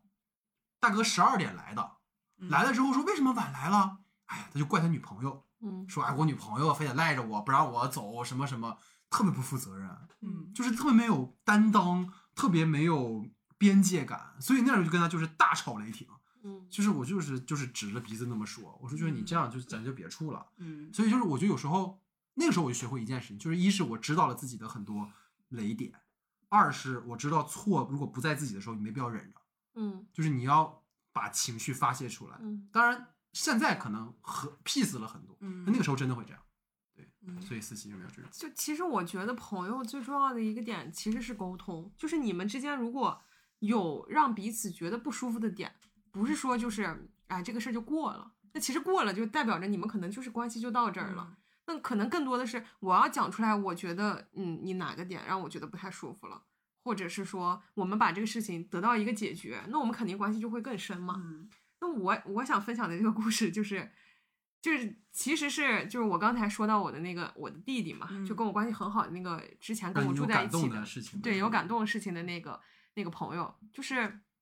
我们俩其实一直住在一起的，嗯。但是今年就是呃因不现在不在一起了嘛，就是分开住了，他跟他女朋友一块儿住，然后我现在呃自己合租，然后就是突然间我们分开了之后，就是我们从九月份到现在，我们就见了一面儿。嗯。但是你想，就是其实我们就是是对之前从二零二一一年的起五月我来北京到二零二三年的呃八月八月嗯，我们都是每天在一起的。嗯我们是属于那种上班了开始吐槽，嗯同事吐槽老板，下班了回去说，哎，今天晚上吃什么呀？然后包括我们疫情也是在一块儿，我们一起就是阳了，我们又互嗯相照顾彼此。我们一起阳了。对，然后我们又都是一一个地方的，嗯就是我们都是进城的。然后我们每天在一起，我们说就是朋友，我们说就是公司的事儿，然后我们说我们的伴侣，就是我们无话不谈，我们每天就是就是粘在一起，但是我们的关系就是就是好一点儿，就是我们是姐姐弟弟的关系。然后如果简单说的话，我们就是一个特别特别特别特别好的男，就是朋友关系，但是完全不掺就是男女之间的那种、那种感觉。谁说男女之间没有纯友谊？对，就我们真的就是纯纯纯纯纯纯的友谊，嗯所以我是非常非常珍视我们这一段关系的。然后当时他跟我提出，他说他想搬出去的时候，就是我是其实是有一点诧异的，因为诧异的点是在于，就是他可能刚刚跟他女朋友刚在一起两三个月，然后他就说他要搬出去了。嗯。然后那会儿的时候，又到一个就是很尴尬的一个节点，就是他要升职，然后他那会儿又事儿很多，嗯。很每天很忙，然后一直在出差，所以他当时跟我去说这个事儿的时候，他是线上跟我说的。嗯。然后我当时就觉得，就是我是被通知了，就是我接受了这个信息，嗯，然后但是就好像我的感受是我要我需要搬出去，他因为他要走了，嗯而不是说我们一起去商量这个事儿，我们应该怎么样。然后后来我们再去说的时候，就是他其实后面也有跟我商量说，哎，那就是没办法，就只能说是搬出去了。我说那就搬就搬出去呗。然后我在搬出去之前，我还问他，我说我们搬出去了，我们不会就是就再也不不联系，再也不就是不一块儿出来吧？那怎么可能呢？我当时也想，怎么可能呢？然后我搬出去了以后，直到就是有一天他要给我送一个东西，他才知道我家地址在哪儿，具体的地址啊。嗯然后他当时说，就是我要搬出去的时候啊，我们把我们房子收收拾好了，你就可以过来一块儿吃饭呀、我做饭给你吃啊，因为他之前一直做饭给我吃嘛。然后包括就是我们每天就是说，因为我们公司离得也很近，嗯就想着可能，哎，那你周末不出来，你可能周中的时候晚上一块儿吃个饭，对啊，下班很近嘛，就一块儿吃个饭。但是我们从八月份到现在啊，现在已经十二月底了，我们就见了一面，嗯啊，就见了那一面，然后吃了那么一次饭，然后包括平时我们都从最开始的时候，可能哎每天都在聊，然后到后面一天、三天、嗯五天，然后到后面十一的时候，我们就嗯很就完全不聊天，就是很长时间不说话。就我当时其实我还是那种就是。我还是有点内耗，我在想是不是我哪儿做的不好，让他就是怎么怎么样了，然后就觉得嗯我，嗯、是不是我哪儿嗯、让他不满意了，然后怎么样？我还有时候还会跟他说，我吐槽他，我说我说你咋回事儿？我说就是也不能就是说完全就断联了吧？你不是还说就咱们一块儿出来啊，怎么怎么怎么？然后他说哎呀姐太忙了，然后怎么怎么的。然后直到就是后来我才发现，就是是他跟我说的。然后他说是因为就是他女朋友比较介意我们的这个关关系，系嗯就是他可能就觉得会有一点，嗯，我们之间可能关系太近了，嗯或者怎样。然后他其他的一些事情，然后导致就是他可能就是觉得如果我们啊、出来啊，或者是聊天呀、就会影响到他们的关系。嗯我当然当时当下的我其实是理解就是这个女孩的想法，因为我嗯觉得就是可能她可能就是有点敏感嘛，嗯然后没有安全感，然后希望自己的男朋友一直陪着自己啊什么的。包括当嗯时搬出去的时候，她可能就觉得我不太想搬，然后就是对我有一些偏见，就觉得好像我老是占着占着我弟，就那嗯种感觉。但是是其实是因为就是我们一直陪伴着彼此，有那有那个两年的一个一个累积，包括我跟我嗯弟是初中的时候我们就认识。你想，我们初中，然后到后面，然后我又来北京，就是我来北京，其实我就是觉得他在，所以我就想来，嗯我就想着我既然我大学的时候在上海，那我第二站，那我就选去北京吧，因为我当时还对北京就是还印象还挺好的啊、嗯，然后我当时就来了。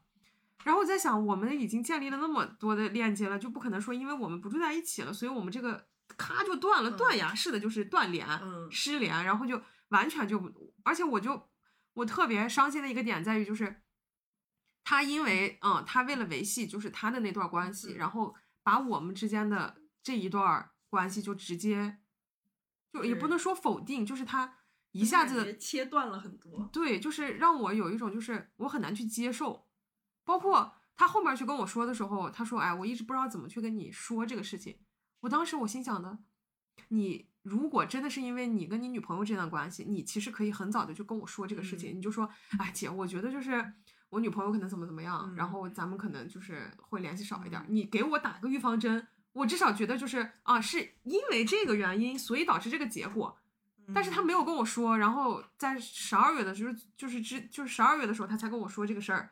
让我就是一直蒙在鼓里。就包括我身边的朋友都说，哎，肯定是因为他女朋友。我当时想啊，不可能吧，我觉得挺好的呀。嗯 然后我我一直在想到底是因为什么，就是因为他真的太忙了，因为他确实工作很忙很忙。嗯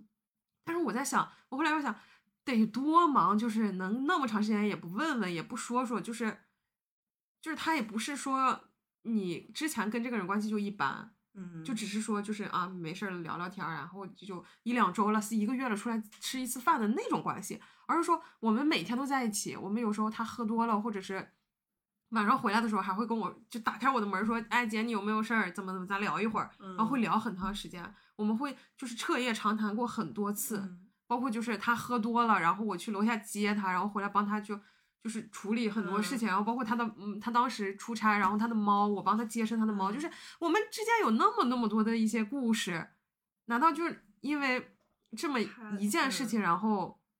就我们的之前的那些东西都不存在了吗？所以就是这个事情对我的打击其实很大，因为就当这个人他在你是心中就是占据一个很很重的一个分量，他又很高的时候，你是没有办法接受这种断崖式的这种东西的，就是会让人觉得很窒息，就是嗯很难过。然后我就是更伤心的一个点是在于，他其实好像不知道我的这个难过，就是他在跟我说这个事情之后，然后我们不是呃支付宝有个荷包嘛，嗯就是两个人可以一起存钱，然后嗯因为我们之前一块儿住嘛，所以我们就一块儿存钱，嗯然后买什么东西就直接往里面扣，嗯然后他就把那个解散，就是把那个给解散了对，解嗯散了。我当时我一心想，我就知道是他女朋友让他解散的，因为他也不会闲的做这个事情，嗯你知道吗？然后后来我我当时就真的很生气，因为他前脚跟我说了这个事儿，他后脚就干了这个事儿，嗯他就把这个解散了。我当时我就说，我说没事儿吧，你你把这个解散啥意思啊？就是我已经你把这个事情告诉我了，就代表着我知道这个事儿了。那你是不是应该给我一些解释，或者是你给我一些反馈，然后说嗯姐，我其实怎么怎么怎么样？就是你好歹给我一些安慰或者怎么样，嗯你不能说啊，我给通知你一下，我为什么我跟你说这个原因，就是因为这个这个这个这个，然后好了啊，你肯定会懂我的。你不能去要求你你的朋友就是应该去理解你，因为你也没有给到我想要的一些东西。然后我当时就跟他，我就发了很多东西，我就说，我说你不能顾此失顾此失彼，你不能就照顾了那边，你完全就不考虑我的感受，就是。你好歹跟我说一下，你之前你可以跟我解释，包括你现在说完了，你可以再跟我说一些。嗯你你出来跟我去聊一聊天，有这么难吗？嗯就是我不知道他他是就是觉得他女，我不能说他把他女朋友放多高是一件不对的事情，而是说我觉得我们的关系也很重要，我希望你也要经营我们的关系，嗯，你懂吗？就是对，然后我就是因为这个事情，所以我就会变得更难过。就是我理解你为什么要做这个，就是你不理我呀，或者是嗯怎么样，我理解你的出发点，但是我希望你做，就是你你做完这个事，你后嗯面能能让我感觉到，我不是完全不在意你，我也不是就是我顾了那边我就不顾你了，嗯就是你好歹给我一些反馈，也没有。我说完了以后，他也没有说什么。过了几天，然后给我发了一个说什么啊，我也不是就是故意不告诉你，我就是想把所有事情解决完了，然后再过来跟你说。嗯我麻烦事儿也很多，类似于这种话。我觉得他根本就没有听进去我的意思，就是嗯我觉得他没有懂我的那种失落。就后来，包括我跟我妈去聊的时候，我妈也说，就是其实你应该去理解他们，因为他跟嗯他女朋友在一起的时候，可能他就是他们女朋友可能更希望他能围围着他转或者怎么样的。对，就是我理解，然后我妈又说，就是你不要，就是你要对别人好，但是你也要去接受别人给你的这些落差，对的，因为你之前没有过这样，所以嗯你当你这次经历过的时候，你之后你就知道怎么去做了。我我妈当时说，我不是说你不要去对别人好，而是说你要接受这个落差。对，其实说了 说了很多啊，我嗯，觉得我说了很很长。某，因为我觉得可能，呃，就是他的这个朋友在谈他的那个女朋友的同时，然后我也跟思琪在一起了嘛，嗯。所以就是可能对于这两个人来讲，就我见证了他们俩关系的一个发展。嗯。我觉得有一个很重要的点，其实他刚才说了很多，就是一个根本原因就是沟通。对，他们俩都自以为是思琪愿意反思自己，嗯。然后对面那个人可能会觉得他会懂我，对他可能觉得我先把这些处理好，我再来跟你说就 OK 然后我甚至不用跟你说很嗯多，对，但是其实都忽略了分别这件事情带给人的更多的问题，对，因为我们不在一起了，嗯可能我没法儿就是能够及时感受到你到底是怎么想的。对，然后他会让我有一种很，因为思琪又是刚才其实我们从一开始聊，大家就能感觉到，其实思琪就是一个特别容易想很多的人，嗯，然后又是一个不愿意麻烦人的人，对，这种人是最容易把自己给逼死的，你知道吗？最容易让自己很难受，然后又很期待对方给你自己想要的回应，嗯，但是恰恰是对方可能又跟他有落差，有有错位，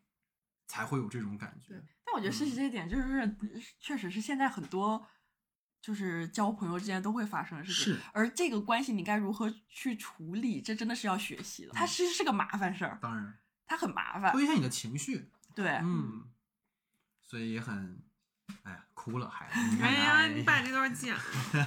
但我觉得诗琪这个就是，你比如说，如果怎么说呢？我觉得我的话，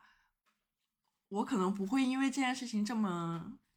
就我可能会可惜，但我可能也许不会这么伤心。就就是你说，就是这个话题，我们是聊就是朋交友之间的摩擦、矛盾这些的嘛。我觉得这一点我跟老戴现在这个阶段是很像的，就是这个是我本来如果到我的话，我会想提出的，就是我也觉得很神奇，也是为什么我跟很我目前我这个阶段，我其实属于一个跟所有人交过，就是聊过天儿之后，就是过过之后都无摩擦。嗯，其实我觉得我 Yep，对，就是我是一个那种真的无摩擦，就可能我们之间嗯没有什么痕迹在，对，没有那种就是很很深的一些矛盾，什么都没有。对，就是这也是一个很有意思的点。但是如果是按我自己想说，就我按我自己对待这件事情的看法来说，我是说，首先第一点就是，我我不是说就是怎么样，就是我跟世奇之间可能比较不一样的点是，呃，我对我身边所有就算再亲近的朋友也好，就是我可能不会对他们有怎么说呢，就是我可能不会要求他做什么。嗯我完全没要求，因为我始终觉得我能要求的只有我自己，嗯我要求不了别人干什么，所以可能这个反而是导致我们之间没有摩擦。就是你如果这么做了，我我想让我们之间关系更好，可能是我们两个在互相商量啊，什么也好，或者我们也得学习着我们怎么能够很好的处理这个问题嘛。但是我不会要求你什么，然后我也不会因为你没有，因为我没有要求，所以我不会因为你呃没有达到我的要求，所以我会很伤心很难过。就是无摩擦这件事情，它好是好是坏呢？嗯其实那也只是我们这个阶段而已。对，也是它可能只是对我来说比较舒服的。所以其实我觉得总嗯总结一下吧，我们确实聊了很多，然后其实也我其实想借这个节目给思琪一个更公开放式的讨论的一个可能性吧，因为其实他压在最近的一个情绪，我觉得很多朋友会有这样的一个阶段，所以你像我最大就我们这个真的是个很感觉很经典的话题，很有意思的一件嗯事情，就是我们怎么管理自己的预期，包括当我们有这种情绪的时候，就比如现在思琪她嗯有很很重的情绪在发泄，我觉得这是非常非常好的。对，我非常开心，每次在节目里愿意真的把自己打开的朋友，就是你这种情绪是非常对的。对的。千万不要觉得自己有这种情绪是，哎呀，我我怎么又这样了？我好像不应该。对你，你不要觉得就是，哎，我这么说是不是不对？我这对么说会不会被别人说呀哦什么的？我是不是觉得你最起码是正视了自己的，，对就是你正视完之后，你才会学。才会去想呃，而且我也不知道这个叫不叫学习的，就是是才会因为这件事情，我可能后面领悟到很多嗯然后你又需要，就是在朋友们的陪伴下，你不会变得很极端，说 OK，那以后我就不要这样了，我就完全那样，或者完全那样。嗯我们要总会在两极之间找到一个平衡，所以我觉得中国讲中庸是很有意思的。对，对的。好，最后进入到我们的延伸讨论环节啊，就是因为是一期讨论交友的话题，所以可能我们聊的都会个人一点啊，他可能没有像过去聊电影的节目那么的理性，然后那么的根据某个话题去围绕去抽丝剥茧的讨论，然后也希望各位能够去嗯感受一下我们这种新的形式吧。如果有各种各样的一些建议可以提给我们，那最后其实想问问二位啊，我们岁末年初了嘛啊，嗯我们下一期节目也是一个年终盘点，所以聊聊我们对二四年啊自己交友的一个目标。总结嘛，继往开来啊，因为四期也刚述职完，对，一年做的最重要的事情就是整理我这一年干了什么啊，就汇报啊，问问二位有没有什么交友目标？这样张哥先来吧。可以，嗯，我觉得首先目标吧，我可能，嗯，说白了可能没有，因为我其会定什么具体的目标，对，就是你的今天的人设。对，因为其实我觉得我对朋友不是那种就是呃，可能跟就是我的那个我的性格来说的话，我对朋友可能不是那种我列好几条，我觉得嗯这些人才能当我的朋友。其实我觉得嗯不是，就是我还是抱以一种下一年我还是会抱一种很 open 的状态，呃宽容宽泛的心，就是渣女来海 王不是 嗯来就是 海纳百川，就如果有新的朋友，我也会很开心。但是说到如果真的有目标的话，那我当然是希望就是现在在身边的这些朋友，我觉得我们都能就是还是很好吧，说不掉很多那什么的话。然后如果说有新朋友的话，我自己非常个人、非常非常个人的，就是我希望下一年我能够去多多。多踢踢足球，认识一些 就是踢足球的运动哎呀伙伴，可能就可能只有呃，如果说有目标的话，可能是这样一个吧。他明年生日啊，咱们就在那个足球场涮火锅。嗯，哎在球场上就踢一场五五 v，就明年你的生日礼物，就我们每一个人给你们介，我每个人把当介绍一个那个球友，是不是？那倒不用给我整一套装备，我觉得呃哎呀就提出要求了。哎呀，突然对你们有要求了，抱歉。来来来，思琪，我觉得我其实，嗯，很明确啊，就是我是对自己的一些要求，就我希望我能不那么敏感，嗯嗯，然后我希望能，嗯，对我认为我关系很好的一些朋友，去学会真正的去维系这些关系。就我现在觉得我很珍视的一些朋友，嗯嗯，跟张哥呀，就有很多很多我现在的一些跟着老大呀，跟着就很多朋友认识的，我希望能跟他们还能维系着更好的关系，然后能变成就是更好的朋友。这绝，对会的。我觉得朋友之间都是互相影响的，我也嗯会从你身上学到，嗯对吧？就你也不是也不叫学到，学到太那啥了，就是互相影响的。嗯，话让你颠到了。哎，对，其实我觉得啊，就是非非，其实今天真的很开心。我觉得有三点吧，我自己整理了一下，一个就是随遇而安，嗯就珍惜眼前人就好。嗯，对就是我们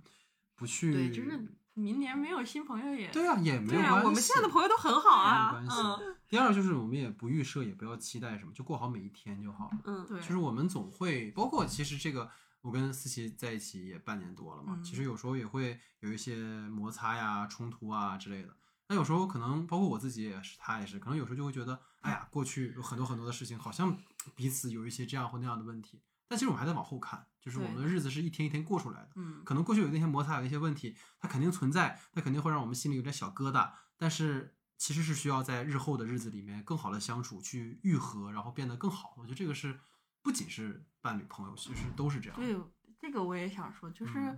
嗯，嗯，我我觉得还是做好知己吧。对，嗯但是这个是非常相互，就是如果我自己越来越好的话，我身你就会吸引更多当然就是好的人。我身边人也会越来越好。当然然后当然我越来越好的原因，可能也是因为我身边这些嗯人。对哎，真会说它。是它一定是个相互的过程。对，嗯我觉得是相互的而且。是个彼此成就的一个过程。对对，其实就是我觉得陈明老师那句话特别对，就无论是感情还是友情还是亲情，就是大家是顶峰相见。嗯，嗯，就是我们都是做了一个完整的自己，我们是叠加态，我们不是去依恋的、对病态的那种关系，这个真的很重要。嗯，然后最后一个，我觉得就是不苛责，多理解，然后推己及人，多点包容。